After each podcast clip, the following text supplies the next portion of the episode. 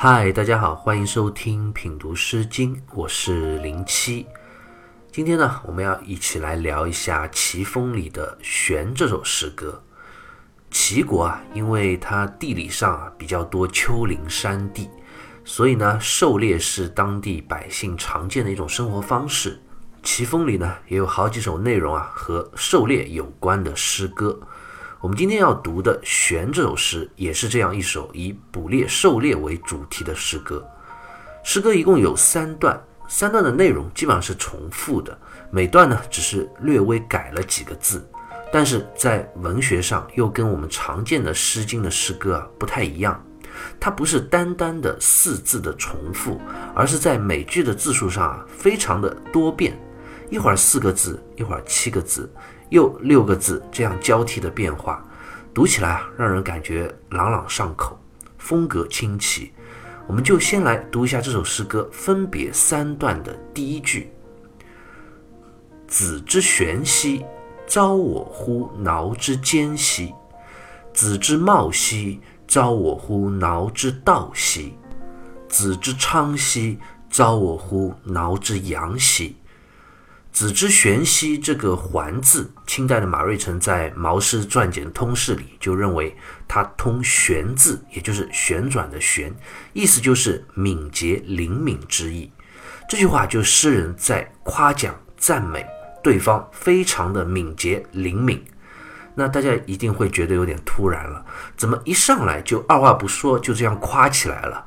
那对方究竟是谁呢？我们先接着往下看。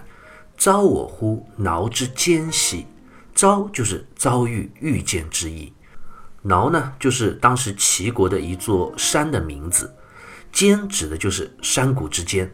原来啊，诗人和对方在山谷间不期而遇，那遇到就遇到了，好好的无缘无故，干嘛一上来没事就夸对方呢？《毛诗正解》里就讲：“子也，我也，皆士大夫也。”俱出田猎而相遭也，意思呢就讲诗歌中所说的这个子，也就是诗人在山间遇到的那个人，和我，也就是诗人自己啊，这两个人都是士大夫官员。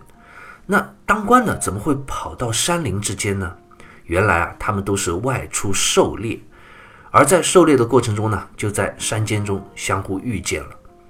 我们知道，先秦时候贵族啊，都是要学习六艺。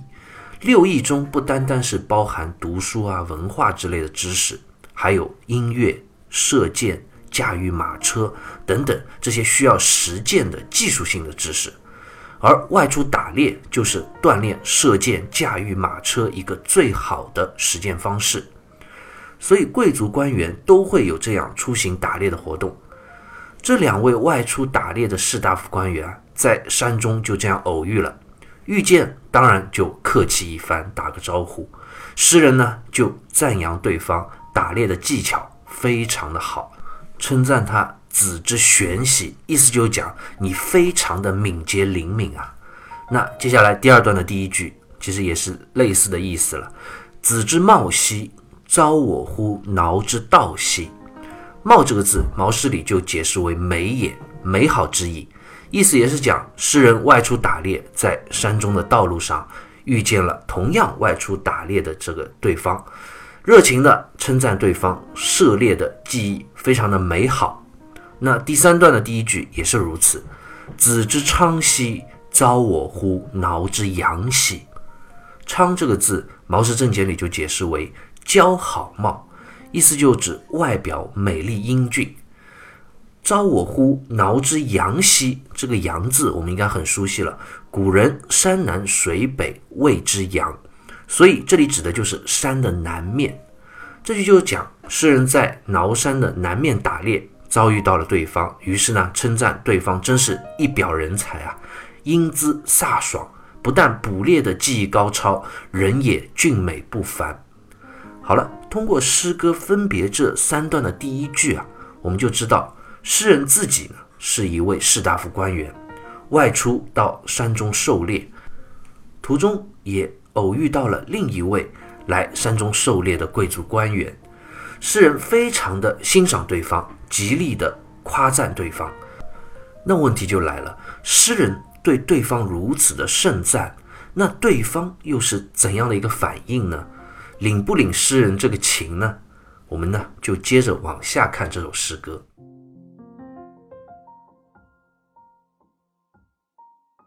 我们接着来看这首诗歌分别三段的后一句：“并须从两间兮，依我为我宣兮；并须从两母兮，依我为我好兮；并须从两郎兮，依我。”为我脏兮，并驱从两间兮。这个并驱啊，指的就是诗人和对方都驾驶着马车狩猎，然后呢，马车互相平行并驾齐驱之意。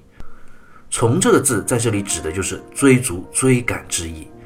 关于间这个字，《广雅释兽》里啊就有这样的记载：兽一岁为中，二岁为八，三岁为间。四岁为特，意思就讲古人称呼野兽，一岁大的野兽被称之为宗，那两岁的野兽呢被称之为八，三岁的称为坚，四岁的称之为特。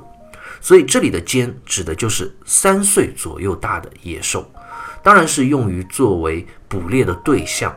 所以这句话就是诗人在说，他在山中狩猎，遇到对方之后啊。两个人都驾着马车并驾齐驱，一同追逐着两只三岁大左右的野兽，而正在同时追赶猎物的时候，对方就对诗人之前的盛赞夸奖有了一个回应：“依我为我宣兮。”依就是拱手作揖，是古人的一种礼节。那对方就在追赶猎物的同时啊，向诗人作揖行礼。同时呢，也回夸了诗人一番，夸诗人什么呢？宣这个字就指身手敏捷、轻快的意思，所以对方也在夸诗人说：“哎呀，你的狩猎技巧也是那么的娴熟啊，敏捷而且又利索。”那接下来两段的后一句也是类似相同的含义了。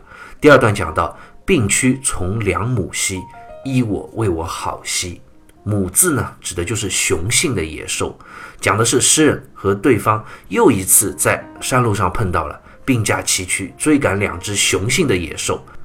诗人夸了对方之后呢，对方也作揖夸奖诗人，说他身手不凡。那最后一段，并驱从两狼兮，依我为我脏兮。这次哎又碰到了，在山的南面，两个人啊又并驾齐驱追赶着两匹狼。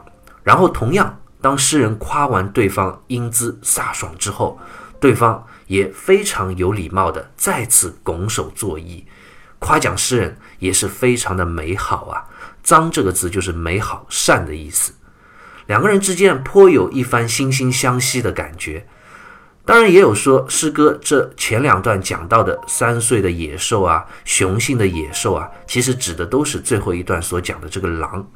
这当然也解释得通啊，大家呢也可以根据自己的判断，阅读诗歌之后啊，找到一个能够接受的、恰当的理解。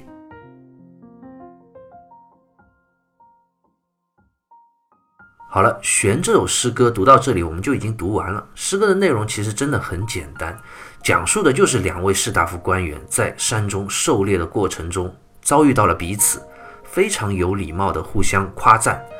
诗歌在文学上的特点啊。我们刚刚已经讲过了，它的文字字数很多变，风格很绮丽，朗朗上口。那如此单纯的一首诗歌，是不是真的就像我们表面读的这么简单呢？是不是还有更深一层的内涵和深意呢？其实啊，如果我们仔细阅读这首诗歌，会有一个疑惑：这首诗歌到底要讲什么？是写打猎，或者真的描绘猎手高超的捕猎技巧了吗？其实也没有，通篇就讲了一起追赶猎物，至于怎么捕猎啊，也没写，也没有什么精彩的技巧上的描写，就连追捕的猎物到底结果是捉到了没有，还是没捉到，我们也不得而知。那问题就来了，既然真正关于打猎的内容都没有描写什么，结果我们也不知道，那这又什么值得诗人和对方这两个官员之间极力的互相赞扬呢？而且再说了，诗歌里有一点也很奇怪，我们就想问：难道是这座山太小了吗？怎么诗人和对方在各种地方老是能遇见？一会儿在山间，一会儿在山道，一会儿又在山的南面，反正在哪里他们都能碰到。而且最夸张的是什么？是他们每遇见一次彼此，就要互相称赞一次对方。这些都是让我们细细品读诗歌之后啊，会感到不太寻常的地方。这两个人到底在用心捕猎，还是？打猎只是作秀而已，他们两个主要是为了互相碰面、互相吹捧呢。所以历来啊，对于玄这首诗歌啊，有一种理解，就是认为这是一首讽刺诗，讽刺当时齐国的风气啊，士大夫官员之间互相吹捧、不务实的这种状态。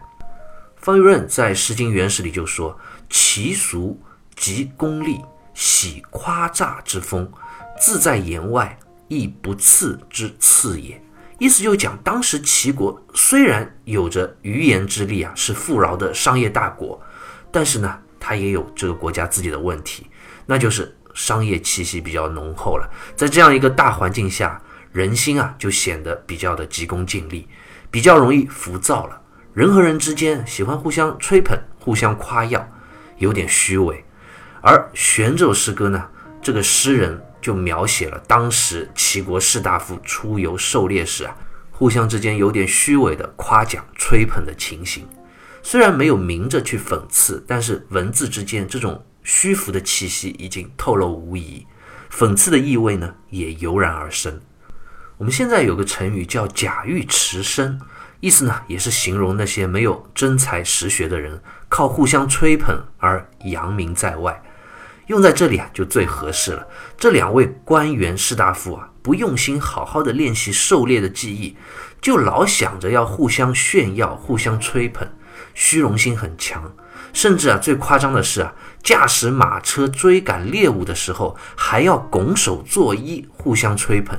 我们试想一下，真正投入、真正认真狩猎的一名猎手，哪有时间在这么紧张追赶猎物的时候，还在车上满脸笑容的给边上的人作揖行礼呢？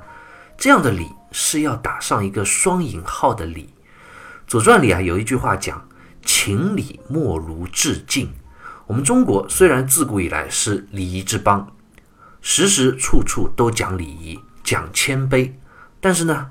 礼归根结底还是一个外在的形式，真正重要的是什么？是内心的那一份敬。